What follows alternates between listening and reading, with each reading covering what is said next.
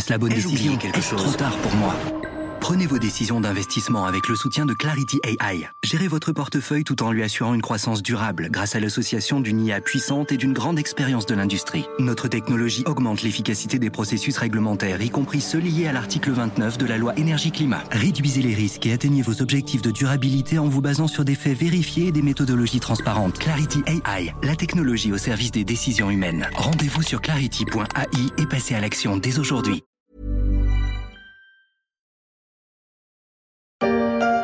Pour fabriquer les batteries de nos voitures électriques, il faut du lithium. Et pour l'instant, c'est fabriqué comme ça, dans des mines à ciel ouvert à l'autre bout de la planète. Mais demain, ce précieux matériau pourrait être produit de manière propre chez nous, en Alsace notamment. L'or blanc, le lithium, bientôt produit en France. La course aux minerais s'accélère dans le monde avec le prochain avènement de la voiture électrique, dont la batterie est gourmande en matériaux plus ou moins rares, comme le lithium, le cobalt, le manganèse ou le nickel. Il faut souvent aller le chercher loin, et notamment en Afrique, région clé pour la plupart des grands producteurs et qui intéresse la Chine, la Russie, mais aussi la France.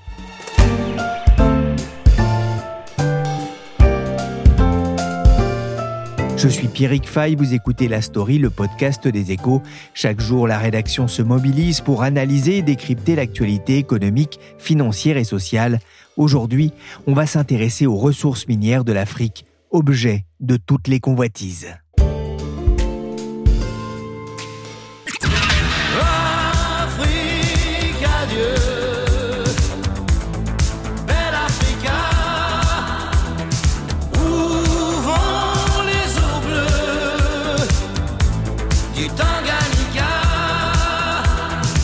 Afrique chantait Michel Sardou dans les années 80, les eaux bleues du lac Tanganyika qui bordent notamment la République démocratique du Congo, un pays riche de son sous-sol, avec le cobalt, appelé aussi l'or bleu, de la couleur que ce minerai gris donne aux objets et qui fait saliver de nombreux industriels de la mine.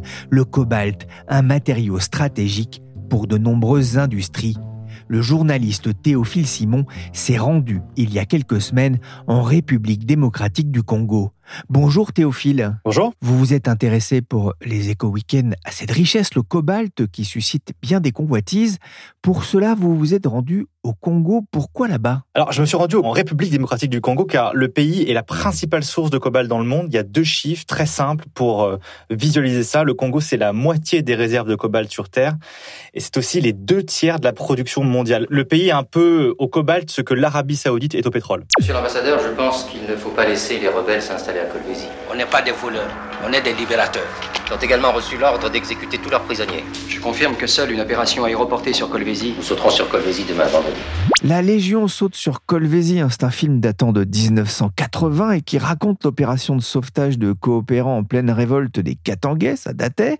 Colvézi, c'est donc cette ville minière au sud du pays. Pour vous y rendre, vous n'avez pas sauté en parachute, mais vous avez pris la voie moins rapide, la voie de la route. Oui, Kolwezi, c'est la principale ville minière du sud-est du Congo. Elle est surnommée la capitale mondiale du cobalt parce qu'elle est assise sur un gigantesque gisement de cuivre et le cobalt est un sous-produit du cuivre. Alors, on accède, comme vous l'avez dit, à Kolwezi grâce à une unique route.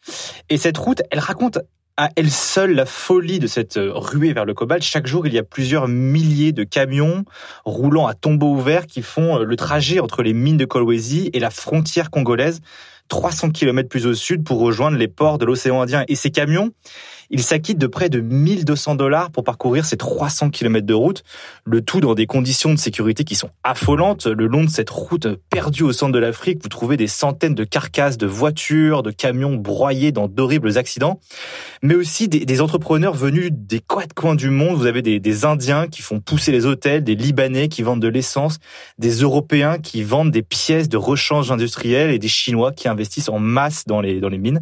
Le monde entier fait vraiment euh, affaire le long de cette route. une nouvelle euh, ruée vers l'or. Les mines de la République démocratique du Congo ont pris encore plus de valeur avec les promesses du développement des voitures électriques. Le cobalt, c'est un élément essentiel pour les batteries et c'est une richesse qui est aujourd'hui en grande partie euh, captée par la Chine. Oui, absolument. Alors, les mines congolaises sont connues de longue date. Hein. Les, esclavagistes portugais d'il y a cinq siècles avaient déjà euh, connaissance des fabuleuses richesses du sous-sol congolais. Puis les colons belges ont industrialisé les mines, puis ce sont les Américains qui ont couvert de dollars le dictateur euh, Mobutu afin de s'assurer un accès aux mines d'uranium. Mais ce dictateur a fini par ruiner son pays, y compris ses mines, ce qui a conduit à une guerre civile. Et après cette guerre civile, il y a Joseph Kabila, 30 ans, qui se retrouve à la tête du pays en ruine et qui va tenter d'attirer les investisseurs étrangers. Et pour ça, il va se tourner vers la Chine en 2006 à l'occasion d'un voyage d'État particulièrement historique. J'ai pu interviewer l'ancien Sherpa de Joseph Kabila qui a participé à ce voyage à Pékin et qui raconte pourquoi les Chinois sont à la base intéressés par les mines congolaises c'est tout simplement pour obtenir les matières premières nécessaires à la forte croissance industrielle du pays au début du siècle. Cette mainmise de la Chine, elle a permis euh, de ramener un semblant de calme euh, dans la région en proie euh, au pillage au début des années 2000 Oui, c'est indéniable. La Chine a vraiment mis la filière du cobalt congolais sous coupe réglée. Elle a racheté 15 des 19 mines de cobalt du pays. Elle a fait venir des milliers d'entrepreneurs chinois qui ont essaimé dans toute la chaîne de valeur. Les mines, bien sûr, mais aussi les usines de raffinage, le transport, les pièces industrielles et même les restaurants. On trouve à Kolwezi des mets chinois euh, les plus délicieux et les plus rares. Mais je pense que l'un des facteurs de cette euh, nouvelle stabilité des mines congolaises est aussi et tout simplement l'explosion de la demande mondiale. Le cobalt connaît une croissance exponentielle, il devient chaque jour plus important pour la transition énergétique mondiale. Donc le coût du chaos, comme ce fut le cas euh, avec les guerres civiles de la fin du XXe siècle, serait désormais beaucoup trop élevé. À quoi ressemblent ces mines? On a du mal à se faire forcément une idée, hein, vu de Paris. Alors, il y a en réalité deux types de mines. Il y a d'abord les mines qu'on dit euh, industrielles, qui sont opérées par de grandes entreprises minières internationales, donc la plupart à capitaux chinois. Hein. Alors, ce sont d'énormes balafres à la surface de la croûte terrestre. Il y a plusieurs kilomètres de large, plusieurs centaines de mètres de profondeur. On fait sauter le sol à coups de dynamite, puis on excave le, minerai au moyen de centaines de camions XXL qui peuvent faire jusqu'à 15 mètres de haut. Puis on passe ce minerai dans des broyeuses géantes avant de les passer dans des bains chimiques pour le raffinage. Donc, comme vous le voyez, ces mines industrielles sont fortement mécanisées. Elles ne fournissent donc que quelques dizaines de milliers d'emplois, ce qui n'est pas assez pour faire vivre les millions d'habitants du sud-est du Congo, qui vivent euh, dans la majorité euh, sous le seuil de pauvreté. Donc en parallèle, il y a les mines artisanales, c'est-à-dire où la population va elle-même creuser le sol en dehors de tout cadre légal. Et ces mines artisanales, elles font vivre euh, environ 250 000 personnes et elles fournissent près de 20% de la demande mondiale de cobalt, soit plus qu'aucun autre pays producteur sur Terre. Ce sont des mines informelles qui peuvent être euh, à ciel ouvert ou faites de tunnels et où l'on voit des milliers de mineurs creusant le sol à main nue elles sont donc bien plus spectaculaires que les mines industrielles parce qu'on voit littéralement voilà, des milliers d'hommes et de femmes qui grouillent dans les entrailles de la Terre.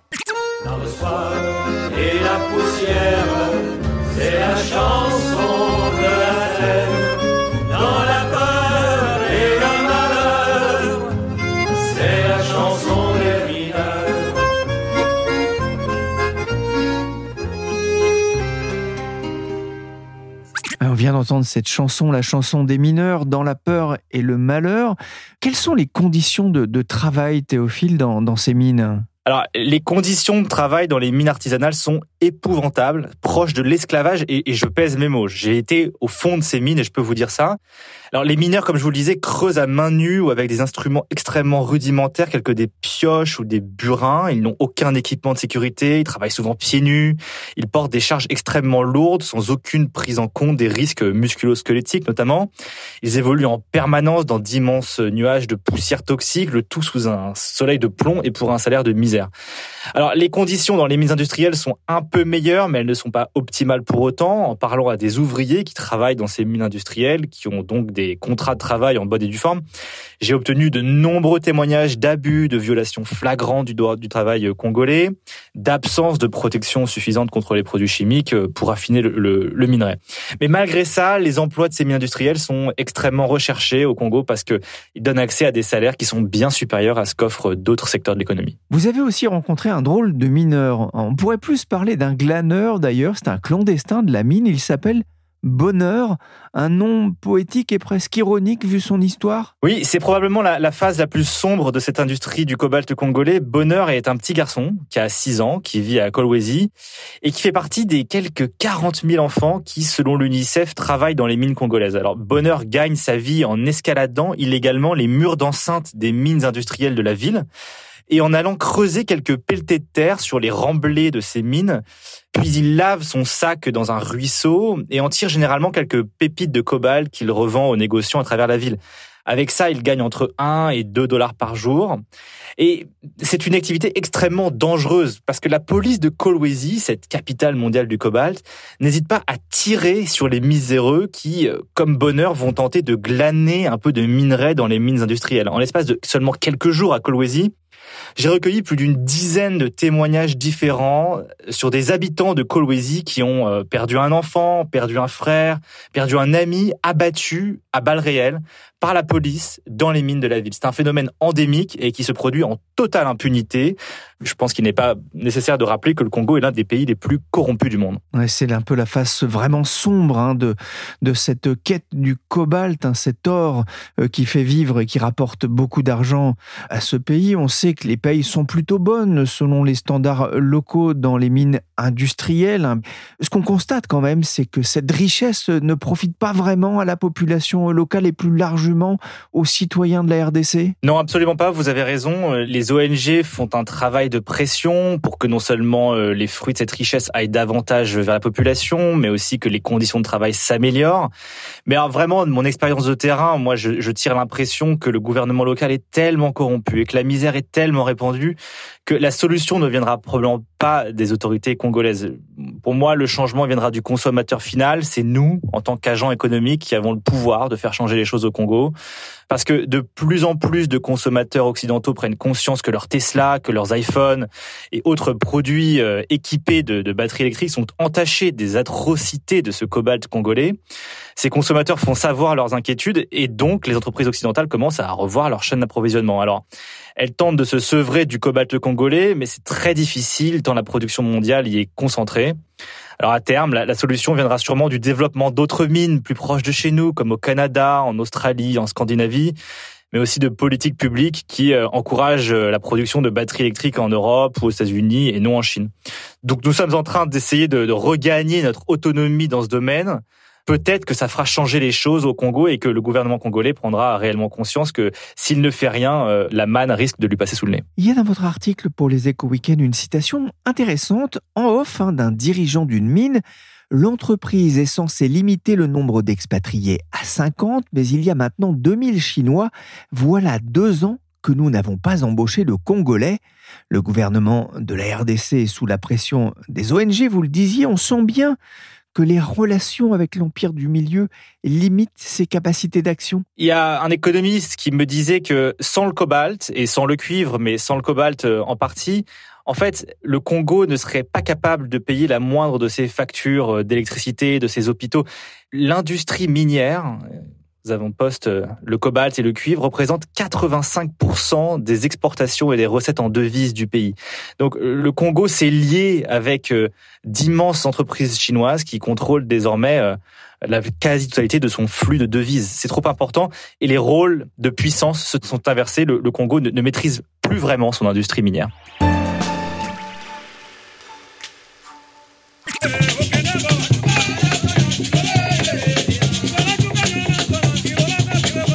La Chine a fait main basse depuis 15 ans sur le cobalt du Congo, une stratégie payante qui a coïncidé avec l'augmentation des besoins de nombreux secteurs pour ce minerai. Comment Pékin est-il parvenu à détenir une position aussi dominante en RDC et plus largement en Afrique? C'est la question que j'ai posée à Étienne Goetz, spécialiste des matières premières aux échos. Pourquoi c'est parce que euh, depuis une vingtaine d'années, la Chine cherche à tout prix à sécuriser son approvisionnement euh, en métaux et elle déploie toute une stratégie pour être sûre d'avoir les matières premières qu'il faut pour faire tourner ses usines de batteries, ses raffineries, etc. etc.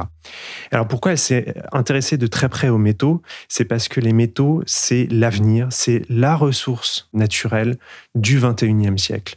Pour la tech, pas de métaux, il n'y a pas de tech, il n'y a pas d'ordinateur, il n'y a pas de smartphone, il n'y a pas d'intelligence artificielle. Pas de métaux, pas d'éoliennes, pas de panneaux solaires, pas de batteries et pas de métaux. Vous n'avez pas des euh, missiles, vous n'avez pas des radars, vous n'avez pas d'avions de, chasse euh, super performants. Et comme la Chine a des grandes ambitions dans ces trois domaines, dans la tech, dans les énergies bas carbone, et comme elle se pense comme une puissance militaire de premier plan, elle a tout fait depuis une vingtaine d'années pour avoir accès à ces métaux-là. Et ces métaux se trouvent en partie, pour certains, euh, essentiellement en Afrique. Alors, concrètement, comment elle a fait pour pouvoir sécuriser son approvisionnement? Elle a investi massivement. Entre 2005 et 2020, les investissements directs à l'étranger, c'est 125 milliards de dollars pour les métaux euh, non ferreux.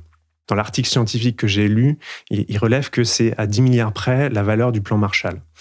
Donc ça vous donne un ordre euh, d'idée de, des investissements qui ont été faits pour les métaux euh, non ferreux. Et puis après, il y a toute une stratégie toutes sortes de leviers qu'elle a actionnés. Elle a créé des cours entreprises, elle a développé l'internationalisation de ses entreprises, le Go Global, qui avait été le mot d'ordre hein, en Chine. Elle a pris des participations dans des mines, elle a acquis des entreprises, elle a développé des projets miniers euh, en Afrique. Et ce qu'elle a surtout fait dans certains pays plutôt émergents, c'est le troc d'infrastructures contre des matières premières. Donc elle arrive dans un pays, on va dire, pauvre, comme la RDC, et elle dit, je vous construis un train, train qui va d'ailleurs servir à transporter les matières premières, vous n'avez pas besoin de débourser le moindre dollar, je m'occupe de tout, par contre, la production, elle est pour moi. Voilà, c'est comme ça qu'elle euh, a avancé ses pions pour prendre le contrôle de la production, de la chaîne de, de valeur. Et puis en amont, de la chaîne de valeur. Elle a aussi développé des infrastructures de raffinage. Et donc, quand la Chine raffine 25% euh, du nickel mondial, 40% du cuivre mondial, plus de 60% du cobalt et euh, presque 60% aussi du lithium, ça veut dire qu'elle achète ces matières premières et donc elle a des, on va dire, des comptoirs dans les pays producteurs, en Amérique latine, en Afrique, etc. Et donc elle structure tout le contrôle de la chaîne de valeur. L'Afrique, c'est vraiment la, terre promise des matières premières? Alors oui, pour deux raisons. La première, c'est que on a l'habitude de dire que l'Afrique est un scandale géologique. C'est un peu l'expression consacrée. Son sous-sol est extrêmement riche en métaux, en cobalt, en tungstène, en cuivre, en fer, en manganèse. Vous en avez à peu près euh, partout. Donc c'est un continent qui a des ressources naturelles extrêmement prolifiques. Et puis la deuxième raison, c'est que l'Afrique est un continent qui n'a pas encore été exploité comme euh, l'ont pu être d'autres continents comme l'Australie ou euh, l'Amérique latine, qui ont aussi des sous-sols extrêmement riches.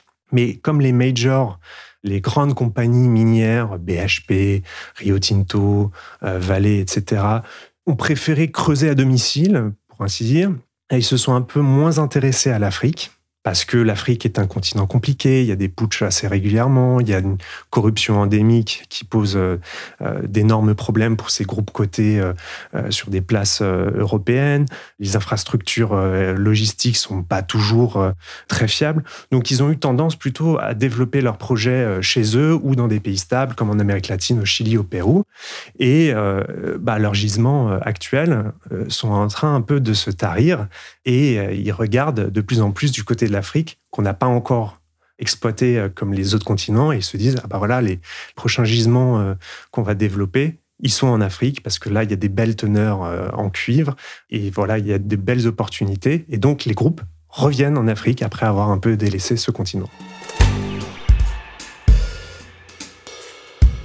La France a aussi des ambitions, et notamment il y a un acteur important euh, de la mine, Eramet. Le groupe est connu pour euh, son exploitation du nickel en Nouvelle-Calédonie, mais c'est aussi un acteur important dans un autre secteur, essentiel également pour la, transition énergétique, le manganèse. C'est un métal qui est peu connu du grand public, mais en réalité c'est le quatrième métal le plus utilisé euh, au monde après le fer, l'aluminium et le cuivre.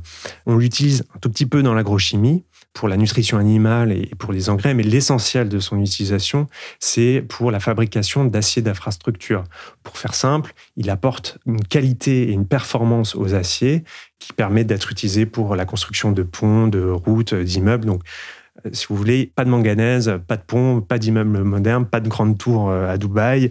C'est un métal essentiel. Et bientôt, c'est aussi un métal qui va être euh, stratégique pour la transition énergétique, puisque les batteries de voitures électriques, la chimie dominante actuellement, c'est la chimie NMC pour nickel, cobalt, manganèse. C'est à peu près 70% du parc de batteries euh, actuellement euh, en construction.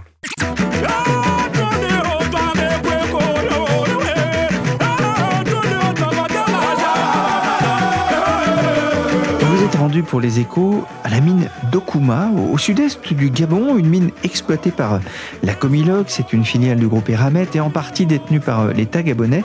C'est une mine un peu particulière c'est pas une mine telle qu'on a l'habitude, telle qu'on se l'imagine. C'est pas une mine à ciel ouvert avec un grand trou euh, comme euh, en Australie ou en Amérique latine.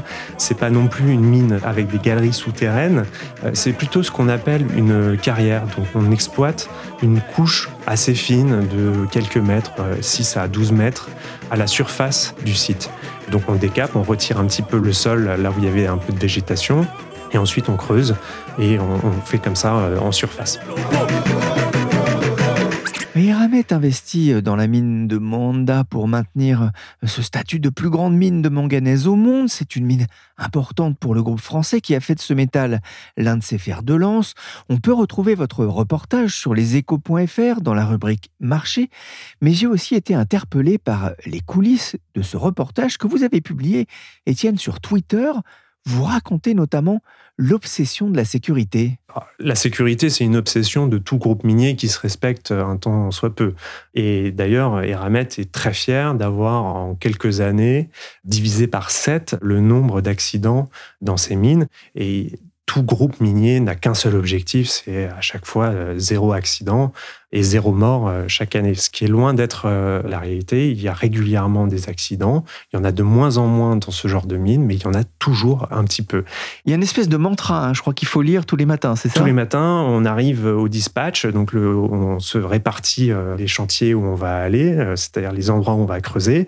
Et, et là, on récite une petite prière en quelque sorte, puisque c'est un peu sur le ton de la prière, où on, explique qu'on a bien conscience qu'on entre sur un site minier, que ça comporte des risques, que je m'engage à tout faire pour la sécurité de moi-même et de mes collègues, et pour la communauté locale, pour ma famille, pour l'entreprise, etc., etc. Donc vraiment, c'est la priorité absolue. C'est on pense d'abord à sa sécurité et à la sécurité des autres avant de penser à creuser la terre. Vous racontez hein, cette espèce de coup de rabot qu'on donne à chaque fois, une façon un peu de, de creuser hein, sur la durée. On imagine que ça a un impact aussi environnemental important.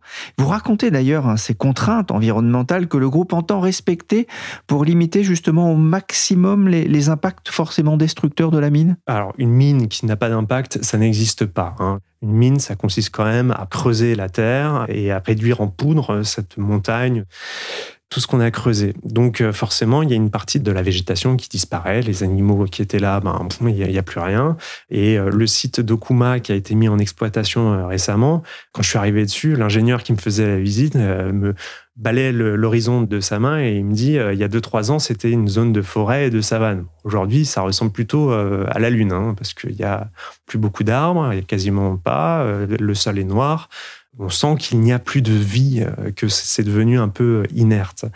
Mais c'est pas une fatalité. Donc déjà, ils ont déterminé les endroits où il y avait beaucoup d'animaux euh, sauvages et beaucoup de biodiversité. Ils ont dit, OK, donc là, on n'y touche pas, on, ne va pas creuser, on ira ailleurs, on verra. Ça, c'est une partie de la réponse. La deuxième partie de la réponse, c'est que une fois qu'on a creusé la couche de minerai, on remet le sol qu'on avait mis euh, de côté et on essaye de replanter ce qui ressemble à peu près à la végétation qu'il y avait avant. Pendant très longtemps, ils ont laissé la nature faire son travail, mais bon, c'était des espèces un peu envahissantes. Et donc là, ils sont en train de mettre en place une pépinière pour voir quelle plante typique de la savane ou de la brousse a le meilleur potentiel pour pousser rapidement et redonner un peu de prise au sol, tout en que c'est une région où il pleut 9 mois sur 12. Donc si vous avez un sol sans arbres, sans herbes, sans rien du tout, c'est lessivé et puis ça crée de la pollution dans la rivière, euh, des coulées de boue et c'est très néfaste pour tout le monde. Étienne, ça donne quand même le sentiment que les groupes miniers euh, français, plus largement occidentaux d'ailleurs, ne peuvent pas batailler avec les mêmes armes que les Chinois ou les Russes. Alors c'est sûr que les groupes occidentaux n'ont pas à leur disposition des mercenaires euh, privés prêts à toutes les exactions, et tant mieux. Il est vrai que les groupes occidentaux ont des standards environnementaux et des standards sociaux euh, beaucoup plus élevés et exigeants que les Chinois, qui ont des pratiques parfois euh, franchement sulfureuses et pas respectueuses. Mais euh, c'est parce que ces groupes sont cotés sur des places européennes, principalement à Londres, et que par conséquent, ils ont des actionnaires exigeants. Puisque les actionnaires sont à l'image de l'opinion publique occidentale qui ne veut pas voir d'enfants travailler dans les mines, qui ne veut pas voir des pollutions euh, massives autour des mines. Donc effectivement, c'est un peu plus compliqué pour des groupes occidentaux de faire de l'extraction minière, euh, notamment dans des pays euh, comme la RDC où il y a vraiment des gros problèmes de stabilité politique et de corruption. Mais c'est pas impossible. En fait, euh, ils y arrivent très bien, hein, puisque les, grandes majors, BHP, Rio Tinto, etc., ont aussi des projets en Afrique. Et, Ramet est présent en Afrique. C'est tout à fait possible. Ça veut juste dire qu'il faut parfois payer un peu plus cher la matière première. C'est comme toujours, hein, l'argent, c'est le nerf de la guerre. Rien n'est impossible. On peut faire ça euh, dans les règles de l'art à peu près correctement sans trop euh, avoir d'impact sur l'environnement. Il faut payer un peu plus cher. Merci Théophile Simon et Étienne Goetz pour cette plongée dans le monde des mines. Je vous invite d'ailleurs à suivre Étienne sur Twitter et sur leséchos.fr pour suivre toute l'actualité des matières premières. Cet épisode de la story a été réalisé par Willy Gann, chargé de production et d'édition, Michel Varnet. Abonnez-vous pour ne manquer aucun épisode.